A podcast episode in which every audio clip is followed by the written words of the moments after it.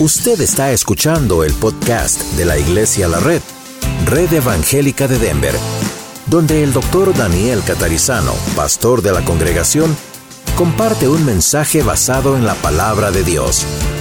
Ahora abra su corazón y permita que en los próximos minutos el Señor le hable y le bendiga.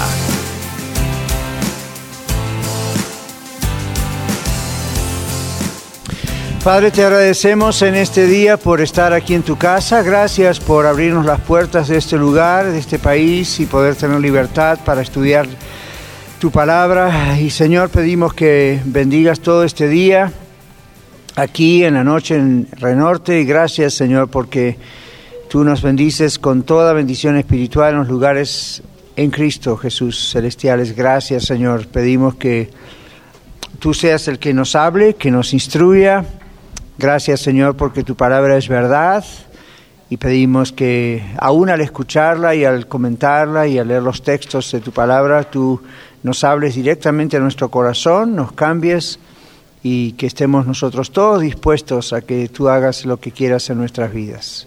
Te damos gracias en el nombre de Jesús. Amén. All right. Muy bien. Bueno, algunos de nosotros, varios estuvimos en el picnic ayer, creo que se nota. y Mm. Ah, había así por allá, por momentos. Muy bien, vamos a tener hoy la segunda parte de nuestro estudio sobre el Espíritu Santo. Okay. Así que vamos a tener nuestra hoja y vamos a seguir leyendo y parando y comentando como hacemos, ¿ok? En esta lección continuaremos hablando acerca de Dios, el Espíritu Santo, y enfocaremos nuestra atención en la obra del Espíritu Santo en nuestras vidas. Dice nuestro bosquejo, mientras caminamos a través de la vida, debemos tomar conciencia del hecho de que es el Espíritu Santo quien nos ministra cada día, ¿sí? ¿Qué significa para ustedes la expresión tomar conciencia de algo? Reflexionar. ¿Y qué significa estar conscientes de algo? Saber qué está ocurriendo, ¿cómo Emma? Tener la seguridad, porque ven que a veces usamos esas expresiones, yo quiero estar seguros que sabemos lo que estamos diciendo. ¿Estamos conscientes de algo entonces? ¿Lo comprendemos como Rigoberto?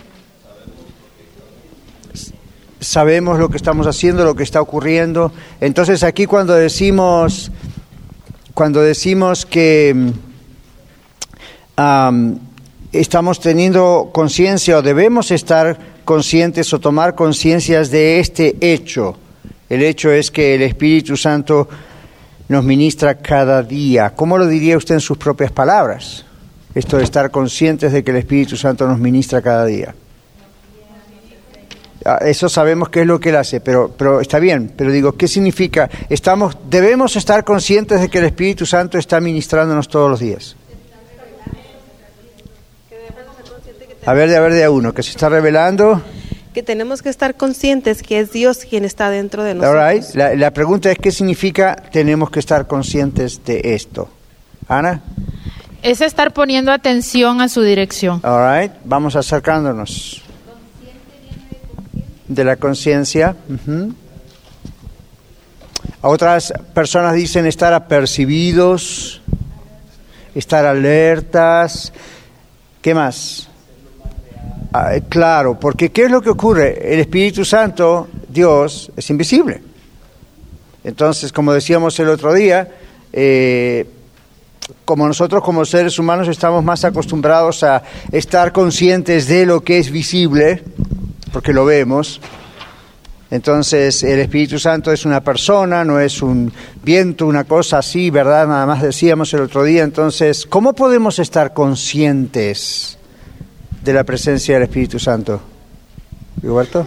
Bueno, creo que lo primero es el estar leyendo nuestra Biblia, el estar estudiando y de ahí en cada día las cosas que nos suceden, el tener esa bueno, nos va a dar el discernimiento porque tenemos el conocimiento.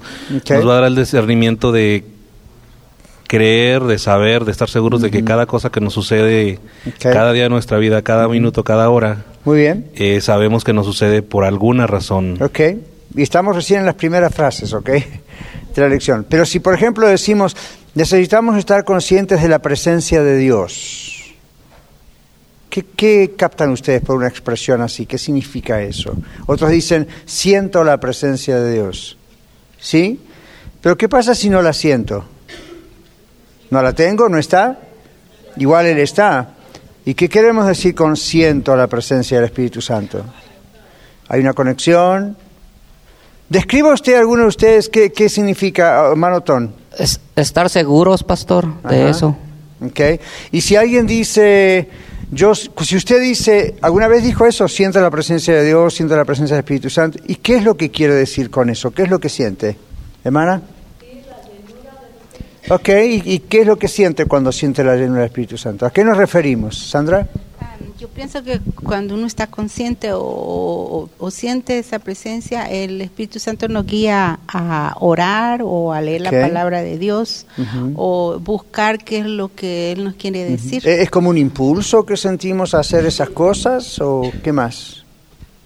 ¿Qué sienten ustedes cuando es una decisión que usted está tomando? Ya, ok, pero ¿qué más? ¿Está bien? usted está sintiendo eso, pero ¿qué más? Porque a veces usamos ese lenguaje cuando estamos hablando del Espíritu Santo, ¿verdad? Siento la presencia del Espíritu Santo. Y puede estar escuchando a alguien que no conoce a Cristo y no tiene esa experiencia, y le puede preguntar a usted o a mí, ¿a qué se refiere con siente la presencia del Espíritu Santo? ¿Qué quiere decir eso? ¿Lo ve? No lo ve. Entonces, ¿a qué se refiere? ¿Nunca lo pensaron? Sí que lo pensaron. A ver, Rigoberto, otra vez. Ah, tal vez, bueno, obvio hablamos por nuestra propia experiencia. Cuando vamos a tomar alguna decisión, la hacemos basados en nuestro conocimiento acerca de la palabra de Dios. Okay. Y cuando llega ese momento de tomar cierta decisión, eh, hay algo en nuestra mente, en nuestro corazón que nos dice, esta decisión es correcta, esta decisión no es correcta, pero es algo que a la misma vez que lo siento, lo pienso a la misma vez y es congruente con lo que conozco. En la Biblia. Correcto, en la y cuando vemos en la Biblia, ustedes sienten adentro como un check, algo que dicen, ya, esto es cierto, o no, estoy por otro lado. Entonces, cuando hablamos de sentir la presencia del Espíritu Santo, ¿estaremos refiriéndonos a una emoción que sentimos, a un sentimiento? No, todos dicen que no. ¿Ok? Convicción. Pero ¿estaría ausente el sentimiento o la emoción? ¿Puede estar presente? ¿Ya? ¿Les ocurre a veces cuando estamos adorando, alabando aquí en los cantos o en el mensaje, verdad que uno de pronto siente algo y uno dice, wow, estoy percibiendo la presencia del Señor, dice Roberto para los peritos del brazo, ¿verdad? Claro. Ahora, eso no está mal, eso es parte de lo que Dios nos ha dado, nos ha dado emociones, la percepción espiritual, poder percibir que Él está, eso nos pasa a los cristianos. A los no cristianos pueden llegar a percibir la presencia de Dios, pero no con la misma idea. Casi siempre eso produce más bien miedo o temor, ¿verdad? ¿Qué pasa, verdad? Aunque, aunque no haya ningún show, nada espectacular, de pronto pueden sentir algo así, o sentir una sensación de tremenda paz en este lugar y cosas así. El Espíritu Santo se puede manifestar de muchas maneras. El punto es no estamos nunca diciendo que las emociones eh, son anuladas cuando el Espíritu Santo se manifiesta a nosotros y sentimos su presencia. Lo que queremos decir es, no busquemos la emoción. La emoción viene, viene, gloria a Dios, a mí me gusta sentirla. Aún en casa estoy leyendo, orando y de repente uno siente eso y fine. El punto con eso es no vaya uno a buscar esa emoción. Porque entonces si no la siente, la comienza a manufacturar. Empieza a tratar de hacer cosas para ver si logra que se produzca la emoción. Entonces, sí es emocionante. Yo estoy seguro que cuando estemos adorando al Señor ahí con cantos y todo, es emocionante. Y está bien, es emocionante y disfrutamos esa emoción. Pero recuerden, cuando estamos hablando de tener conciencia del hecho de que el Espíritu Santo es quien nos ministra cada día, Aunque no sintamos todos los días esa emoción que sentimos al leer la Biblia, al orar o estar juntos como iglesia, no importa que la emoción no se sienta, el Espíritu Santo está trabajando allí, ¿sí o no? Más vale que lo crea, o Él se lo va a hacer comprender. ¿Ok? ¿Quién levantó la mano?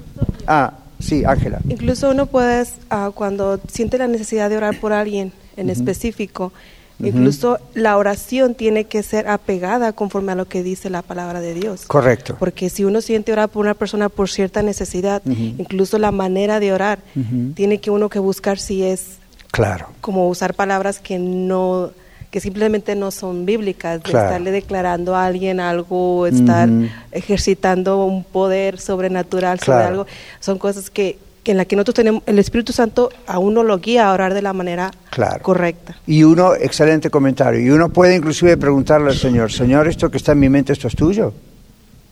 ¿O es mío? ¿Es mi idea? ¿Es mi emoción? ¿Es mi deseo por alguien? Cuando hablemos de la oración, nos falta poco para entrar ese tema de la oración en estas clases de discipulado, vamos a mirar eso, cómo, cómo oramos, cómo somos efectivos en la oración tiene que ver con palabras técnicas que tenemos que usar si no Dios no nos escucha? No, porque Dios sabe lo que queremos decirle. Pero, pero dijimos el otro día, ¿cómo somos efectivos? Cuando oramos en línea con la voluntad de Dios somos efectivos. Las cosas que están al costado son buenos deseos, pero no es lo que Dios responde. Y menos mal. Gracias a Dios. Si Dios me hubiese respondido a mí todas las cosas que yo le pedí en mi vida, posiblemente yo no estaría acá. ¿Ok? Usted tampoco, o me hubiese ido mal. Dios es el que sabe.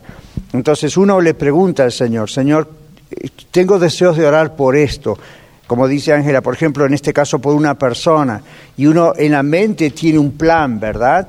Y a veces uno dice, Señor, yo te pido que cambies en esa persona esto, esto, esto. ¿O por qué no haces esto, esto? Nunca le dé consejos a Dios. Le va a ir mal. ¿Ok? Nunca le dé recomendaciones a Dios.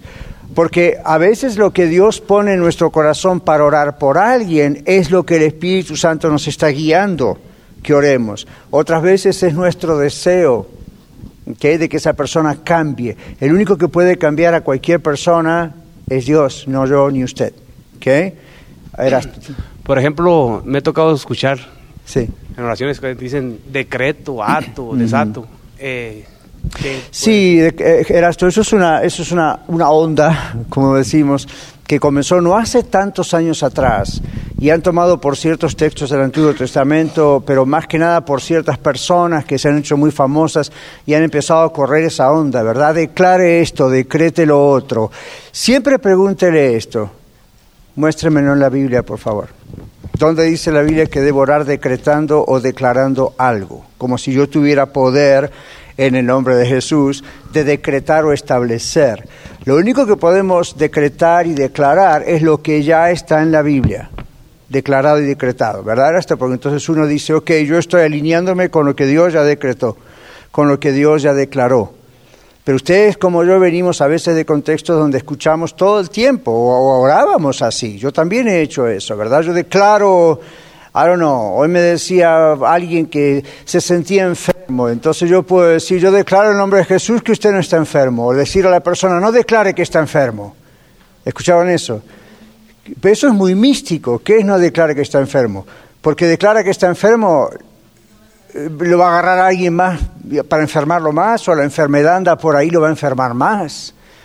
Entonces, el hecho es, yo estoy enfermo o usted está enfermo, es, es, un virus, es un cáncer, es un resfrío, es, no hay nada malo con decir esto es lo que me ocurre. Lo malo está en quedarse ahí y todo el tiempo estar diciendo, estoy enfermo, estoy enfermo, estoy enfermo. Y al mismo tiempo usted dice, pues usted está orando para que el Señor le sane y usted cree que el Señor le puede ayudar y sanar. Oh, sí, sí, pero estoy enfermo, estoy enfermo. Entonces, hmm, uno dice, bueno, estoy teniendo fe, Dios puede hacerlo todo, entonces voy a decir un hecho. El hecho científico es que estoy enfermo.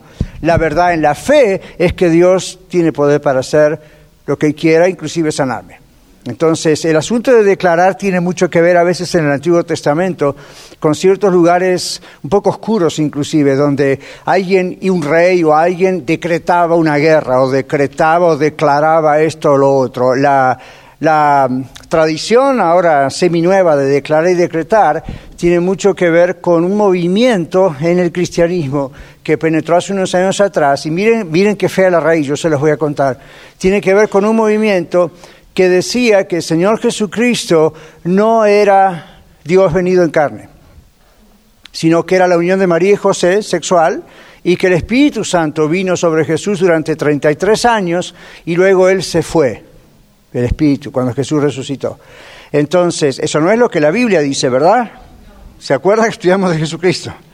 Pero ellos creen eso, entonces no, no se paran en un púlpito para decirle lo que yo le estoy diciendo, ellos, ellos creen eso. Entonces, ¿qué dicen? Con esa idea, cualquier persona como usted y yo puede tener al Espíritu Santo y hacer las mismas cosas que Jesús hacía.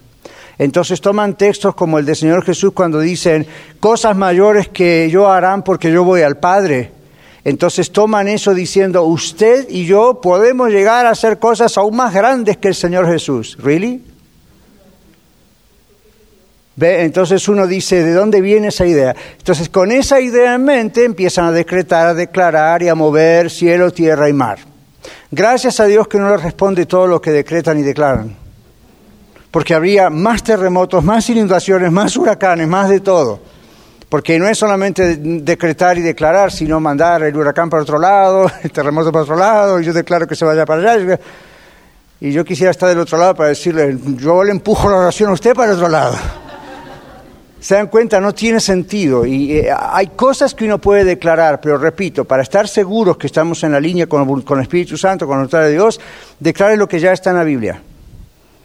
Ahora, hay textos que dicen ah, cosas como, en mi nombre echarán fuera demonios. ¿A quién estaba hablando el Señor Jesús inicialmente cuando dijo eso? A los apóstoles, no a los supuestos apóstoles modernos, a sus doce apóstoles, los únicos que realmente eran apóstoles. ¿okay? Entonces, ¿por qué les estaba diciendo eso? Ellos tenían que continuar el ministerio del Señor Jesús. ¿Se dan cuenta? Entonces, así como en el Señor Jesús se manifestaban sus milagros, su sabiduría y sus portentos, eso manifestaba que Él era Dios. Con sus apóstoles eso manifestaba que ellos eran los apóstoles de Dios, los apóstoles del Señor Jesús, y que Dios, Jesús les había dado la autoridad para hacer eso. Ahora usted dice, Pastor, el Espíritu Santo no nos da autoridad a nosotros para hacer esas cosas. Sí y no. No al nivel de lo que los apóstoles hacían, sí al nivel de las cosas que podemos hacer, como orar por los enfermos, echar fuera un demonio. Pero si se dieron cuenta cómo se ha enviciado eso, se ha enviciado tanto que se ha torcido tanto que hoy en día cualquier persona parece que tiene un demonio, hay que expulsárselo. ¿Se dan cuenta? Entonces usted mismo es de Cristo, tiene a Cristo en su corazón, es salvo, es salva, y un día anda mal y viene y le dicen, venga que le hacemos liberación. Si a mí me dicen, venga que le hacemos liberación, yo le voy a decir, yo ya fui libertado por Cristo en la cruz del Calvario, Colosenses capítulo 2, no me libere. Por más que empuje, no va a sacar nada de acá adentro, no hay nada. Lo único que hay es el Señor. Entonces, que un cristiano puede estar, como decimos a veces, en guerra espiritual, oprimido por un demonio, especialmente si se metió donde no debe meter la nariz. Entonces, si usted juega con el diablo, el diablo va a jugar con usted. Pero de otra manera, no hay lugar en nuestro corazón para el Espíritu Santo y un espíritu demoníaco. O es uno o es el otro. Ahora repito, repito, repito, de pronto si un cristiano se empieza a meter en cosas que no tiene que haberse metido o anduvo metido en cosas que nunca se arrepintió, renunció, no es extraño que el diablo trate de hacer de las suyas, algún demonio trate de hacer las suyas, inclusive hasta tenga alguna manifestación demoníaca que no necesariamente significa que está poseído por un demonio. Entonces, cuando en la Biblia vemos al Señor Jesús y a los apóstoles echar fuera demonios, dígame si alguna vez echó el Señor a los apóstoles fuera un demonio de un creyente. ¿Se acuerdan de aunque sea uno en la Biblia? No. Todas las personas a quienes el Señor Jesús o los apóstoles le echaron fuera demonios eran inconversos, eran personas que no tenían a Cristo en su corazón. Inclusive el mago aquel, ¿se acuerdan?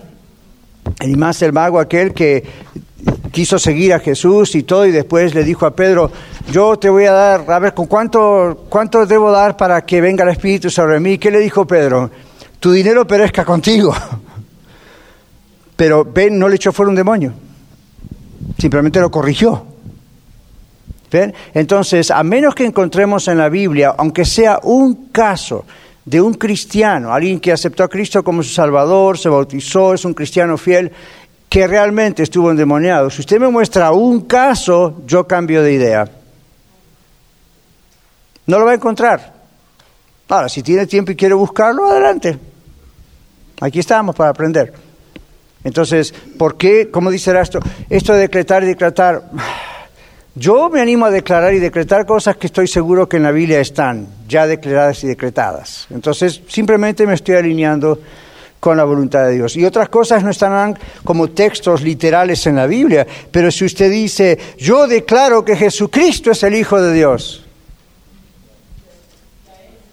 ya está declarado. Simplemente el hecho de que yo lo declare no va a cambiar nada, eso está declarado, ya es así. Uno simplemente dice, yo creo que el Señor es, yo estoy seguro que Él es, ¿verdad? O si yo digo, you know, yo, eh, decretar es aún peor, porque decretar es un término militar, inclusive en la Biblia generalmente, y tiene que ver con decretos que se hacían para cambiar cosas. Entonces, eh, eh, depende de dónde viene la raíz del asunto. Declarar, declarar, decretar, es uno toma un poder que realmente Dios no nos ha dado para hacer eso. Ahora, si nosotros decimos, Dios dice esto y lo estamos declarando como hace un embajador, diría Pablo en 2 Corintios, ok, estamos bien. Un embajador llega a un lugar y declara lo que el presidente dijo. ¿Lo vieron? Por ejemplo, los embajadores de Estados Unidos o de México, de Bolivia, Argentina, cualquier país, están acá, están allá y entonces el presidente da una orden y el embajador o la embajadora es un representante de ese presidente en ese consulado o en esa embajada en ese país o acá. Entonces lo que ellos declaran y decretan son cosas que su presidente ya dijo. Entonces firman un decreto, firman una declaración. El presidente de la nación acá tiene poder ejecutivo por la Constitución de firmar una declaración, de firmar un decreto, pero es un poder ejecutivo. Acá el único que tiene poder ejecutivo es Jesús. ¿Ok? Los demás somos todos siervos de Él.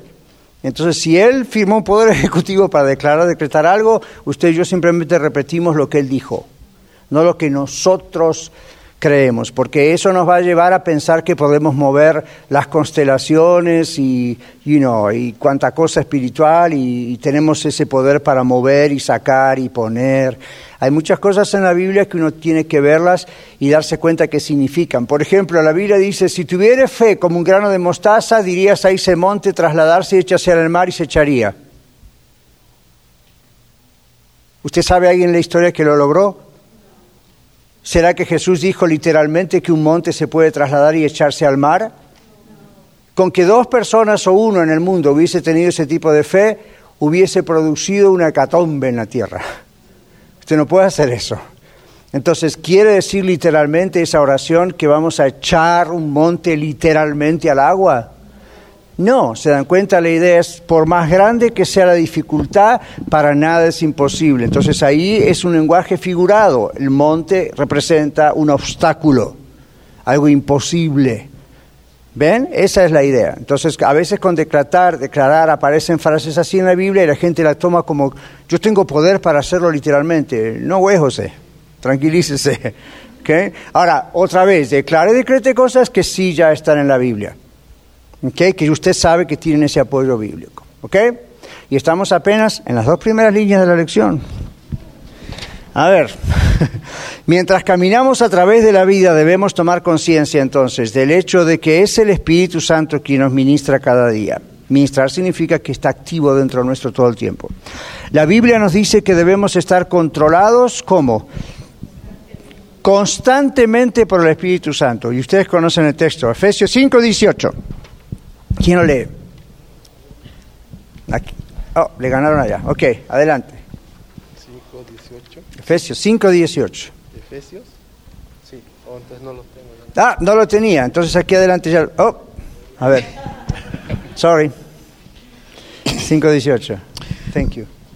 Eh, no os embriaguéis con vino, en lo cual hay disilusión, antes bien ser llenos del Espíritu. Todos sabemos lo que es embriagarse, si haya embriagado o no, sabemos lo que es una persona borracha, embriagada. ¿Qué significa disolución? Usted lee ese texto en la Biblia, si no sabe lo que significa, hay que ir al diccionario, ¿verdad? ¿Qué significa disolución? Desorden, confusión. ¿Cómo está un borracho? Hombre o mujer. ¿Qué pasa cuando uno se embriaga o cuando usted ha visto a alguien embriagado? No está consciente o está consciente pero pierde el control, se desenfrena. ¿Hay confusión? ¿La persona puede pensar con claridad? No. ¿Cómo, Eduardo? Padece como de amnesia, uno se acuerda cosas. ¿Ven la idea de la disolución, del desorden, de la confusión? Entonces, todas esas palabras que ustedes usaron incluyen esto. Entonces, la Biblia dice, no os embriaguéis con vino, y es un ejemplo nada más. La idea es, no tomen ninguna cosa, así química o no química, que produzca confusión. Antes bien, y en el mensaje yo voy a usar ese texto y voy a explicar otra cosa que se las explico después. Antes bien, ¿qué dice? Sean llenos del Espíritu Santo. Mm. ¿Qué significa ser llenos del Espíritu Santo según lo que dice el bosquejo aquí? Es una orden, muy bien. en el griego está como una orden. ¿Qué más? Si, es como una, si está hecho como una orden, ¿será entonces ser lleno del Espíritu Santo una gran emoción espiritual eh, fantástica, maravillosa? No porque no puedo ordenar eso, ¿verdad? Entonces, cuando ustedes y yo a veces hemos visto, está lleno del Espíritu Santo y la persona anda justamente como si estuviera borracha, inclusive se usa el término, ¿verdad? Está borracho del Espíritu en vez de borracho de vino, pero justamente eso contradice lo que el texto dice. Porque la idea no es que esté fuera de control. Hay otro texto ahí que dice, el espíritu del profeta está sujeto al profeta. Cuando habla en 1 Corintios 14, 15, 16, el gran desorden que había en la iglesia de los Corintios, ¿se acuerdan? Los que hablaban en lengua, los que profetizaban, los que hacían todos esos dones que se llaman estáticos, es decir, se hacen bajo éxtasis, espiritual. Uno no tiene control de lo que sucede a nivel de que Dios produjo eso, pero eso no significa que el Espíritu Santo nos saca de control a punto de que estamos inconscientes, no sabemos qué nos está pasando. No, no. Entonces no lo podemos producir ni provocar humanamente, si eso ocurre, ocurre del Señor, y al mismo tiempo Dios nos permite que perdamos completamente el control al punto de que hagamos un espectáculo o tonterías. Por eso hay otro texto en 1 Corintios 14 que dice, ninguno puede llamar a Jesús Señor si no fuese por el Espíritu Santo. Y dice, ninguno va a blasfemar o va a decir cosas en contra del Señor Jesús. ¿Se acuerda?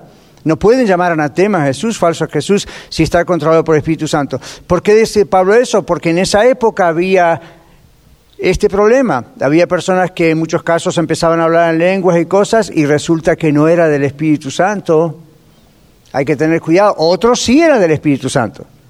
¿Y cómo se sabían? Escuche lo que estaba diciendo. Mire lo que está pasando. ¿Ven? Entonces el diablo puede imitar cosas y hacer cosas que nosotros podemos llegar a creer que son del Señor y resultó que Dios da espíritu de sabiduría y revelación a otros y se da cuenta esto no es del Señor. ¿Ven? Entonces ya tenemos esas advertencias allí. Entonces, ¿qué significa ser lleno del Espíritu Santo? Uno puede tener una experiencia espiritual estática como las que describo, sana, sí. Sí, claro que sí, va a estar controlado por el Espíritu Santo. Pero ¿es eso lo que Efesios 5:18 significa? ¿Es esa experiencia extrasensorial? No. La palabra significa estar completamente lleno del Espíritu. Entonces, mire la comparación. No os embriaguéis con vino o lo que usted quiera, en lo cual hay confusiones o produce disolución. Antes bien, sed llenos, si quieren usar el término, embriagados del Espíritu Santo. ¿Y qué produce? Orden, control, cambio. ¿Ven la diferencia? Eh, y fruto. Entonces aquí dice la Biblia nos dice que debemos estar controlados constantemente por el Espíritu Santo. Si ser llenos o controlados significara esas experiencias lindas pero estáticas, no podríamos trabajar, no podríamos comer, no podríamos hacer nada, estaríamos ahí todo el tiempo en la la land, el éxtasis. Y no, ¿ven? Entonces, obviamente, ¿ustedes creen que el, que el Señor Jesucristo estaba lleno del Espíritu Santo 24/7 todo el tiempo? Obviamente, y sin embargo, vivió una vida normal. Comía, andaba, viajaba, predicaba, enseñaba, sanaba, andaba con sus discípulos, o sea, no estaba fuera de control. ¿Alguna vez el Señor Jesús habló en lenguas? La Biblia nos dice que nunca. No quiere decir que esté mal, estoy diciendo le pasó y algunos dicen no necesitaba porque era Jesús. Y si no necesitaba porque era Jesús, ¿por qué oraba? ¿Por qué estudiaba la palabra? ¿Por qué buscaba estar a solas con su Padre? Hmm. Así que el primer argumento cancela el otro, no puede ser, Eduardo.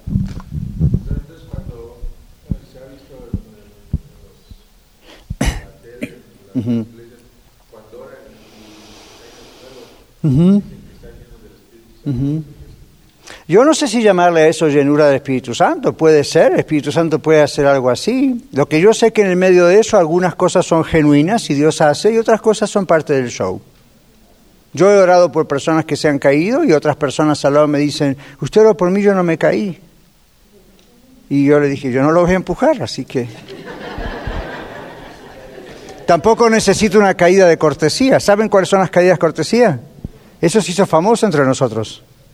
Las caídas de cortesía son, usted le pone la mano, apenas lo toca y ora y se cae igual. No fue el Espíritu Santo, se cayó igual porque le hace bien al predicador o a la persona que oró por ella. Es una caída de cortesía. Y atrás están los sugieres, ¿verdad? Esperando. Porque si se le llega a romper la cabeza en la, contra el concreto, la carpeta, le pueden hacer un juicio a la iglesia. Entonces, yo les digo esto, si lo hace el Espíritu Santo, aunque no lo agarre nadie, no pasa nada. Y usted dice, ¿cómo lo sabe, pastor? Porque pasé varias experiencias. Les digo rapidito. Una de las viajes que yo estuve en Cuba, fui dos veces, uno de los viajes que estuve en Cuba, estuve con otro predicador, con otro evangelista cubano, y cuando estábamos orando, ministrando a la gente, se hizo un gran círculo así, ¿no? Aquí. Entonces toda la gente venía aquí para que orásemos por ellos. Entonces se hizo un gran círculo. Y de repente este amigo, yo oré por unas personas, algunos se cayeron, otros no. no a mí no le hago caso a esas cosas, ¿no? Fine, que el Señor sí es del Señor, es del Señor. El hecho de que se caiga y no va a cambiar la vida. Esa es la falsa expectativa. Si voy y, y caigo, pasa esto, mi vida a partir de ahora.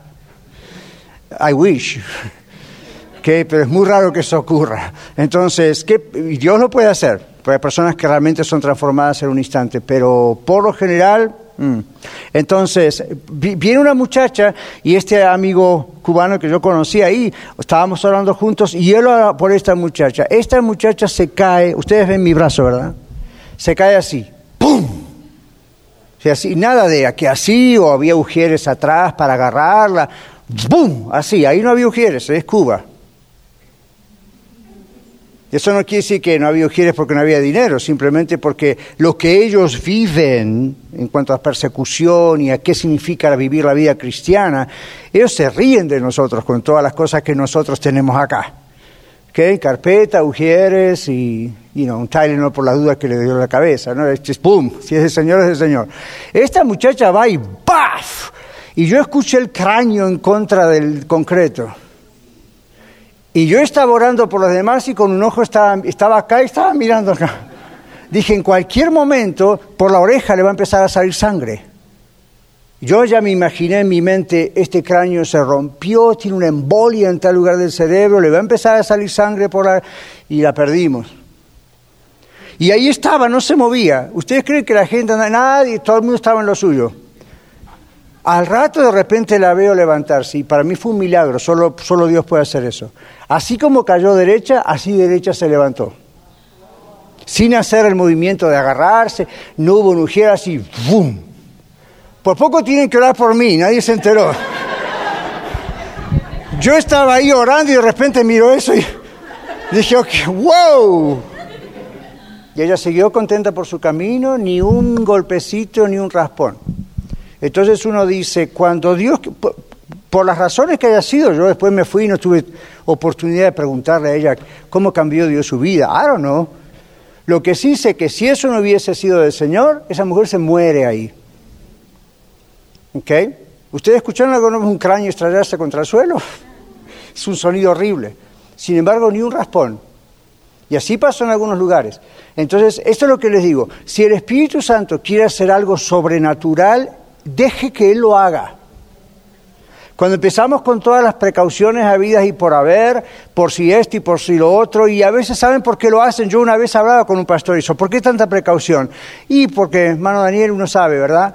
Algunas cosas son genuinas y otras son caídas de cortesía. Y otras son porque fulano vio que el otro pastor el otro hermano oró y se le cayeron todos y a este no se le cayó ninguno, entonces empezó. ¿Verdad? Y entonces, ¿qué va a pasar? Y bueno, si llega a haber un problema, esta persona le puede hacer un juicio a la iglesia. ¿Y qué le va a decir al juez en la corte? Entonces, es triste que en esos medios ambientes ocurren ese tipo de cosas. Entonces, yo digo, dejemos a Dios ser Dios. A mí Dios me ha hecho ciertas cosas en la vida que yo no las puedo explicar racionalmente. Pero me di cuenta que son de Dios porque fueron transformando mi vida. No fueron solamente qué bonito el show. ¿Okay? Entonces, si, si, vemos que la persona se acerca cada vez más al Señor, escudriña más la palabra de Dios, ama más al Señor, empieza a orar más, es más fiel en su iglesia, obviamente eso lo hizo el Señor. El diablo no tiene ningún interés en hacer ese tipo de cosas. ¿Okay? All right. So, si Dios quiere hacer algo sobrenatural, Él es bienvenido, Él es el dueño de esta iglesia. Lo único que nosotros vamos a hacer es no tratar de fabricarlo nosotros. Amén porque si no nos va mal. Aquí dice, si vivimos en pecado, contristaremos al Espíritu Santo de tal manera que por amor a nosotros finalmente lo que hará será disciplinarnos. Dice la Biblia en Hebreos, ¿verdad? Dios al que ama castiga o disciplina como un padre a su hijo quien quiere. Contristar al Espíritu Santo puede producir o produce perder qué cosa. Fíjese que no dice la salvación sino la comunión con Dios. Y esta es una de las razones por las cuales hay oraciones que no son contestadas. Escuche qué silencio que hay en la sala. Los problemas personales, problemas en el hogar, en el trabajo, etcétera, no se resuelven si uno no está lleno del Espíritu Santo. La primera cosa que debemos hacer en tal caso es que arrepentirnos, confesar nuestros pecados al Señor y unos a otros, si es el caso, y ser llenos del Espíritu Santo. ¿Qué pasa cuando pecamos? ¿Qué dice primera Juan, Juan 1.9? Los tienen aquí, hermana Emma, fue la primera mano que vi. Primera Juan 1.9, otros vayan buscando los otros textos, así no perdemos tiempo. Si decimos que no hemos pecado, hacemos a Él mentiroso y su palabra no está en nosotros. Bueno, si confesamos nuestros pecados, Él es fiel y justo para perdonar nuestros pecados y nos limpia de toda maldad. Ok, entonces, ¿qué pecados perdona el Señor? ¿Y qué maldades limpia? ¿Quién lo dice? Ok, entonces, creo, no sé si les comenté que hace dos, tres, cuatro domingos atrás, antes que fuera yo a ese viaje a México rápido, eh, y a Brownsville, una persona que no es miembro de la iglesia, pero visita seguido, viene y me dijo eso, ¿no? ¿Y qué pasa, pastor, si, you si una persona mata a otras personas? ¿Dios puede perdonarle? ¿Qué dice la Biblia? Es lo, no es lo que pienso yo. ¿Qué es lo que la Biblia dice? Si, si, si la persona se arrepiente, lo confiesa al Señor, ¿Dios le va a perdonar o no? Ya, pero yo le dije, eso no significa que no va a pagar las consecuencias en el mundo. La ley es la ley y Dios la pasa por arriba. Él mismo estableció gobiernos, órdenes, leyes. Entonces, no es que las escribió, pero el, sistema, ¿verdad? De ley, organización. Entonces, hay personas que, por los planes que Dios tiene, de pronto hasta un juez le puede perdonar eso. De pronto no. ¿Ven?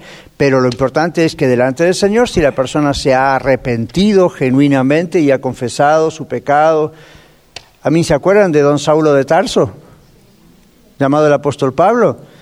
Qué vida que llevó antes, ¿verdad? Ese el apóstol Pablo, él mismo lo dijo. ¿Ustedes creen que Dios perdonó a Pablo cuando Pablo se arrepintió y se entregó a Cristo? Obviamente, y miren cómo lo usó. ¿Ok? Eh, Eduardo, ¿bien? Sí.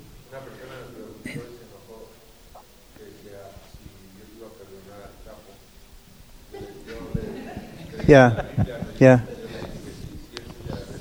Claro.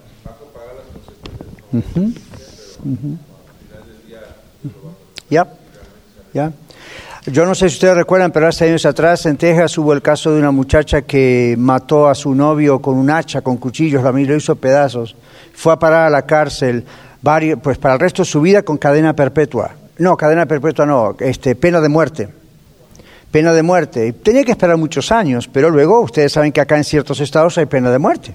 Cámara de gas, inyección, lo que sea. Bueno, la cuestión es que en el, tiempo, por un ministerio que iba a las iglesias, de las iglesias que iba a las prisiones, esta muchacha se entregó al Señor Jesucristo.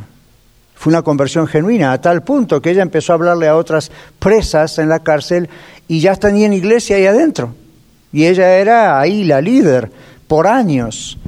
Pero cuando terminó el ciclo de los juicios, etcétera, la llamaron y le dijeron, en tal, día le tenemos que matar, aquí hay pena de muerte. Los cristianos nos pusimos, esto pasó en Houston, nos pusimos a orar, eh, hubo cartas al gobernador, hubo cartas al presidente Bush en ese tiempo.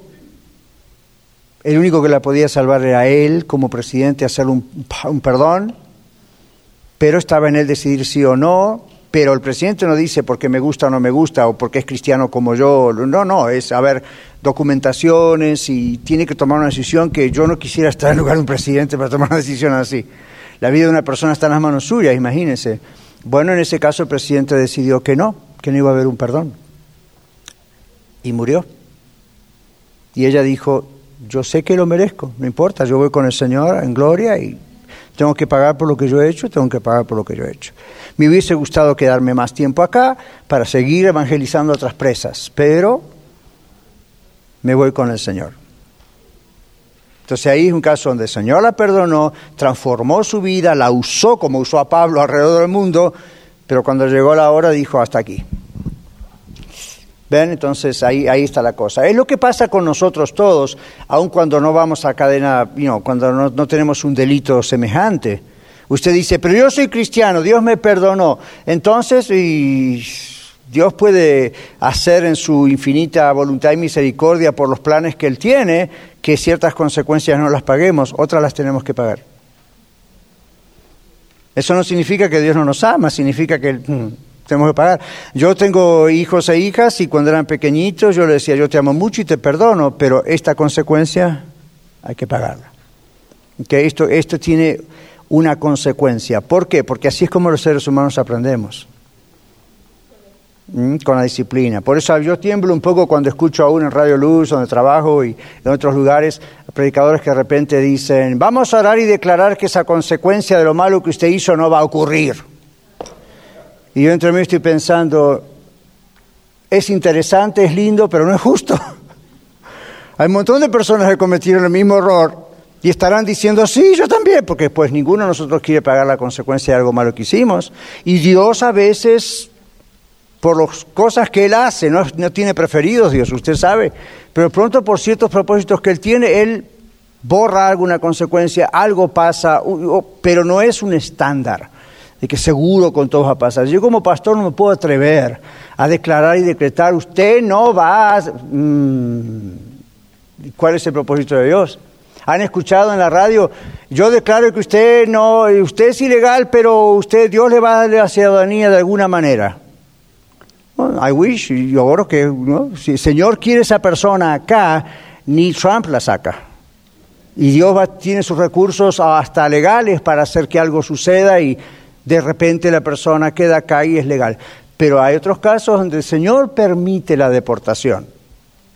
Miren qué tema me vengo a meter un domingo a la mañana. Y usted dice, no, pastor, entonces yo he orado por personas. Ah, Señor, cúbrela, que no la queremos tanto, lo queremos tanto, no quisiéramos perderle, por favor, haz un milagro. Pero después a veces hay milagros y otras veces no. Dios los quiere otra vez a donde estaban. ¿Por qué? Y después nos enteramos que allá son útiles y que Dios está haciendo milagros con ellos y uno dice, bueno, entonces, Estados Unidos no es el cielo, es un hermoso país y aquí estamos todos, pero si últimas Dios quiere para otro lado, pues para otro lado va a ir y si usted tiene a Cristo donde quiera que vaya. Entonces andar orando y diciendo, declaramos que no, y que no, y que no, y que no, y que no, y que no, después crea un problema cuando Dios dice otra cosa. Entonces ahí es cuando los ustedes y yo vamos a iglesias y decimos, me mintieron, me prometieron.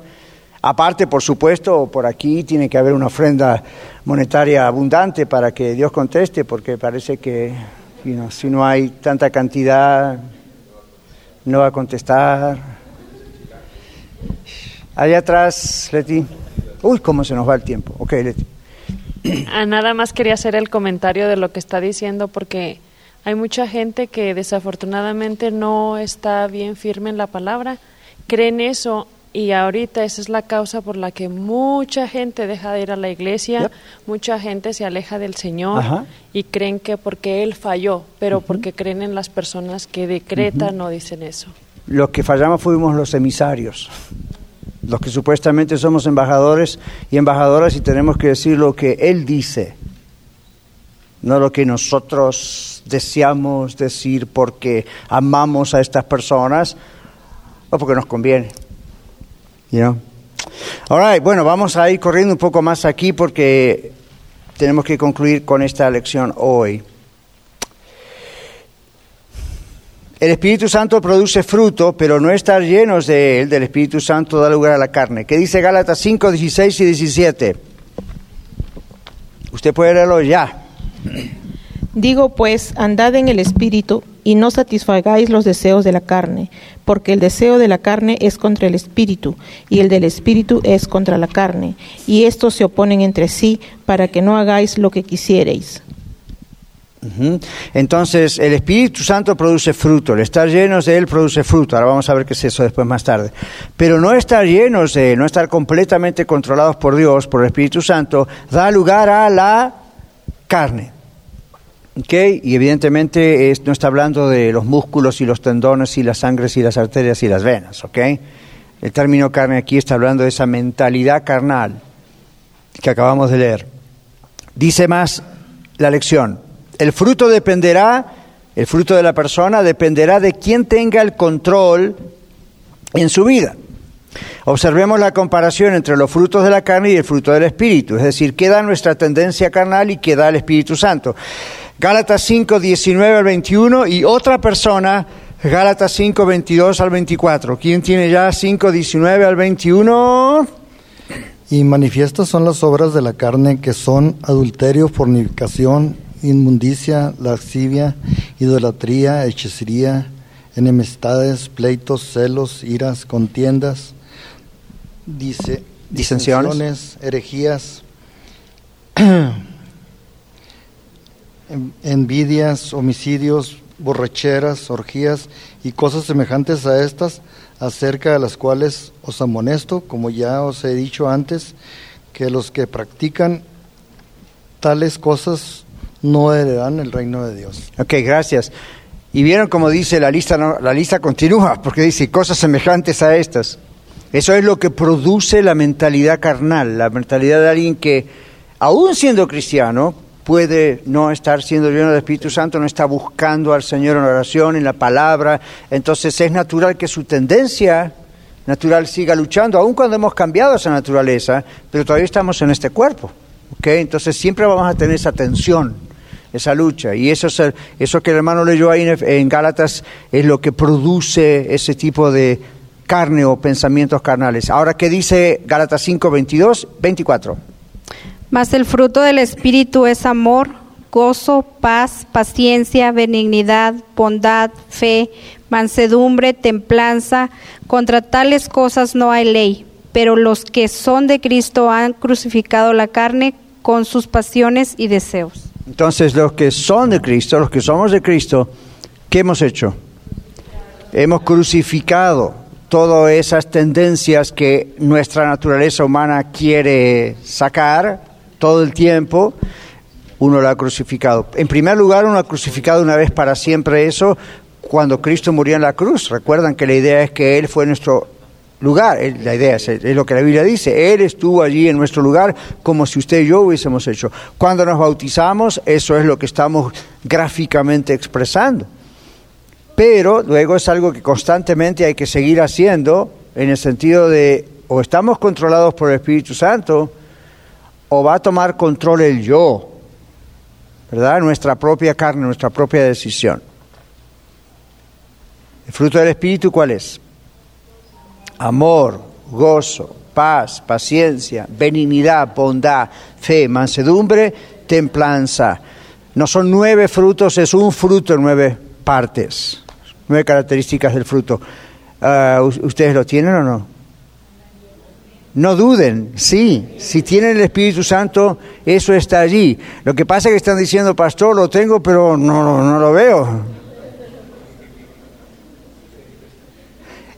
No lo ve porque no está siendo controlado por el Espíritu Santo.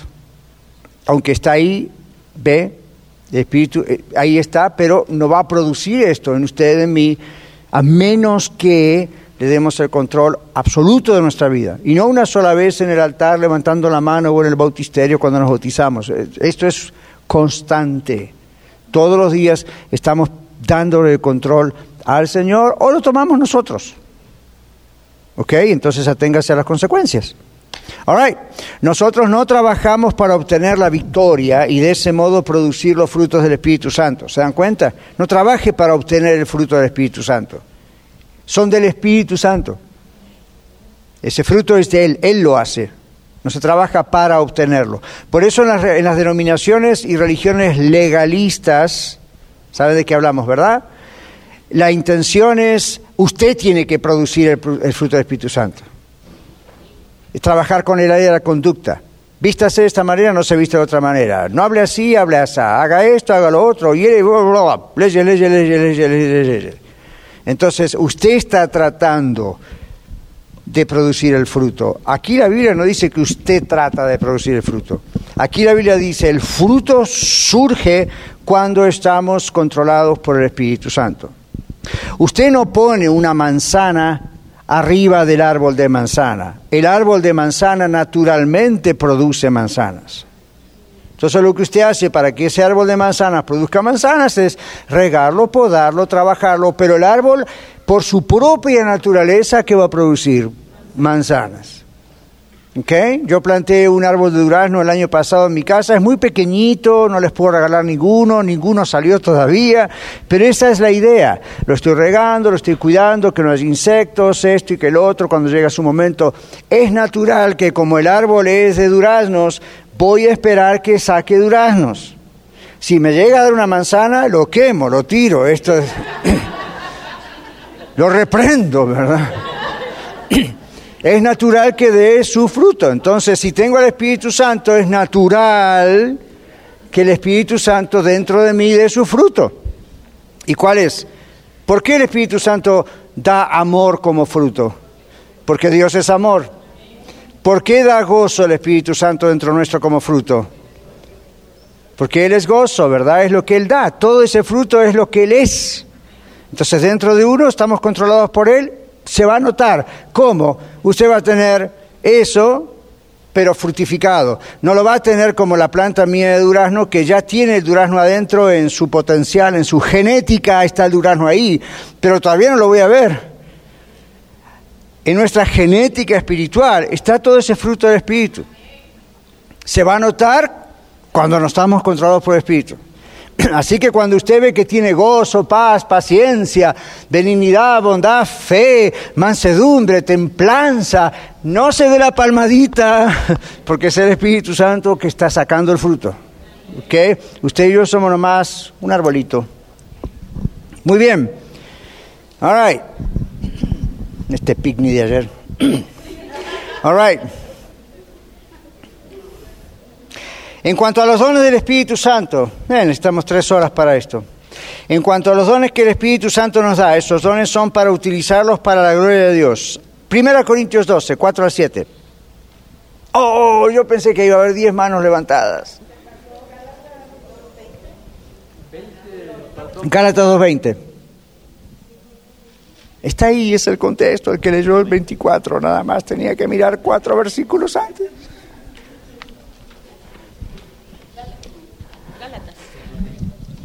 Con Cristo estoy juntamente crucificado, y ya no vivo yo, mas vive Cristo en mí, y lo que ahora vivo en la carne, lo vivo en la fe del Hijo de Dios, el cual me amó y se entregó a sí mismo por mí. Gracias. Gálatas 5:24. ¿Ya lo leímos? Ok. Entonces, mientras nos sometamos al control constante del Espíritu Santo, podremos, podremos tener victoria en todo, ¿ven? Y a diario. En cuanto a los dones del Espíritu Santo, ahora sí, 1 Corintios 12, 4 al 7. Ahora bien, hay diversidad de dones, pero el Espíritu es el mismo. Y hay diversidad de ministerios, pero el Espíritu, eh, pero el Señor es el mismo. Y hay diversidad de operaciones, pero Dios que hace todas las cosas en todos es el mismo. Pero a cada uno le es dada la manifestación del Espíritu para provecho. Ok. ¿Para provecho de quién? De, la iglesia, ¿no? De, no es solo, hay cuestión personal. Primera Corintios 12, 18. Mas ahora Dios ha colocado los miembros, cada uno de ellos, en el cuerpo como Él quiso. Ajá, muy bien. ¿Y qué dice Romanos 12, 4 al 8?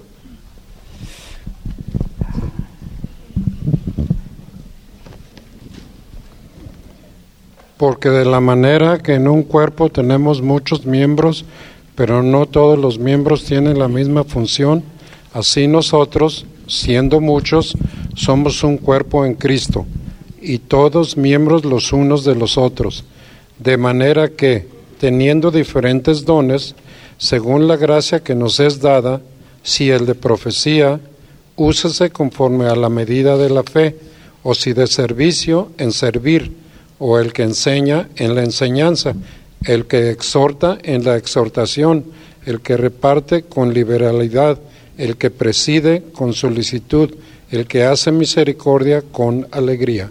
Gracias. Nuestro bosquejo dice, Dios quiere que usemos los dones que Él nos dio y que lo hagamos como bajo su dirección. Esto incluye qué? La dirección. El orden creado por Él, los tiempos que Él tiene para que lo hagamos, los propósitos y los lugares y ocasiones determinados por Él. Dios es un Dios de orden y establece que su obra se haga en orden. Y en la próxima lección haremos un ejercicio para identificar los dones que Él nos dio. Pero antes de eso, muchos de ustedes han venido como yo de otras congregaciones, con dones, con talentos, con cosas que hacíamos aquí y allá. Entonces ahora Dios los trajo a la red. Es natural que ustedes quieran repetir las cosas que hacían o cosas que Dios tiene para ustedes porque pues Dios les dio esos dones y talentos. Pero recuerden que Dios es un Dios de qué? Orden. Entonces, ¿qué es lo que tenemos que hacer en nuestra iglesia? Esperar hasta que el Señor diga cuándo, en qué momento, cómo, qué, qué es lo que Él tiene. Mientras tanto, Él sigue trabajando en nuestras vidas, nos va limpiando, nos va limando, nos va corrigiendo. Muchos de ustedes nos, me han dicho a través de estos tiempos, algunos años, otros meses, días, wow, yo esto no lo entendía, pero menos mal ahora lo voy entendiendo, lo voy comprendiendo, me estoy dando cuenta porque Dios me está haciendo esperar. Tengo este don, tengo este talento, es de Dios, Dios me lo dio, pero mientras tanto, Él está corrigiendo esto, esto, esto, esto. ¿Se imagina cuando Dios le diga ahora? ¿Ven? Cuando Dios diga a la iglesia, a su pastor, a todos, ah, este es el momento de esto, este es el momento de esto, este es el momento de otro, ahí vamos a estar por fin preparados. Entonces Dios no se pone nervioso con usted si Dios le da un don de enseñanza y usted no está hoy enseñando aquí. ¿Ven? Dios no se pone mal, ni usted tampoco debería ponerse mal, si Dios le ha dado don de predicar y usted, el pastor este, nunca le da para predicar. ¿Ven? Porque no va a ocurrir hasta que Dios diga. Si usted dice, you know, Dios me dio este don para esto, lo otro, o este talento musical, o esto, ok, just wait. Y usted dice, ¿hasta cuándo? Mientras se ponga más desesperado, más va a tener que esperar posiblemente. ¿Ok? Dios sabe cómo, cuándo hace las cosas, no le va a retirar esos dones. Y usted dice, pero Dios quiere que yo haga, ah, Dios quiere que Dios haga lo que Él quiere, que usted haga en los tiempos que Él quiere que usted lo haga etcétera. Mientras tanto, aproveche todo este tiempo, ¿ok? Porque entonces cuando toque hacer algo, esto es casi, es diferente, pero es casi como un concierto de piano. Cuando uno dice, estoy aprendiendo a tocar el piano y me paso horas practicando y pasan dos o tres años, ¿cuándo, ¿cuándo me va el profesor a invitar para un concierto? Cuando el profesor considere que usted puede tocar en un concierto frente a miles de personas. Entonces usted dice, no, hasta que no me pongan en esa plataforma no voy a tocar. Ok, si lo llegan a invitar, usted va a ver cómo la gente se levanta y se va mientras usted toca el piano, porque es un desastre. Entonces, todo ese tiempo de preparación, de años, de tocar y de practicar, no son años perdidos. Eso es lo que lo prepara para que cuando llega el momento, usted sabe lo que está haciendo. Luego la Biblia habla acerca de la parte moral, de la parte espiritual, de la parte del hogar, de la parte de las finanzas, de la fidelidad. Todo eso va trabajando el Señor antes de ponernos en una situación como lo que es desarrollar nuestros dones y talentos. Vamos a dejar hoy acá por falta de tiempo, pero la semana que viene vamos a hacer algo que usualmente en la red hacíamos como a las 3, 4 de la tarde después de un servicio. Y en vez de hacer eso, vamos a hacer una prueba, esta vez y el domingo próximo vamos a hacer todo ese test de dones y ejercicio de dones y talentos aquí con ustedes, los que estén, luego que estamos aprovechando este estudio de lo que el Espíritu hace con la cuestión de los talentos. Vamos a arrancar de ahí la próxima semana, vamos a combinar el breve comentario que falta y prepárense porque vamos a hacer ese ejercicio, ese test de dones y talentos, ¿ok? Entonces después, otro día, nosotros les vamos a traer los resultados y les vamos a decir, ok, estas son las cosas que según esto, y quizá usted ya lo sabía, se va a verificar, estos son sus dones, sus talentos. Si usted ya lo hizo, yo le animo a que lo vuelva a hacer porque hay unas cosas un poquito diferentes que vamos a hacer el domingo. Amén. Un momentito, una pregunta. ¿Qué opino de la unción quíntuple? ¿Ok? ¿Ya saben lo que voy a responder?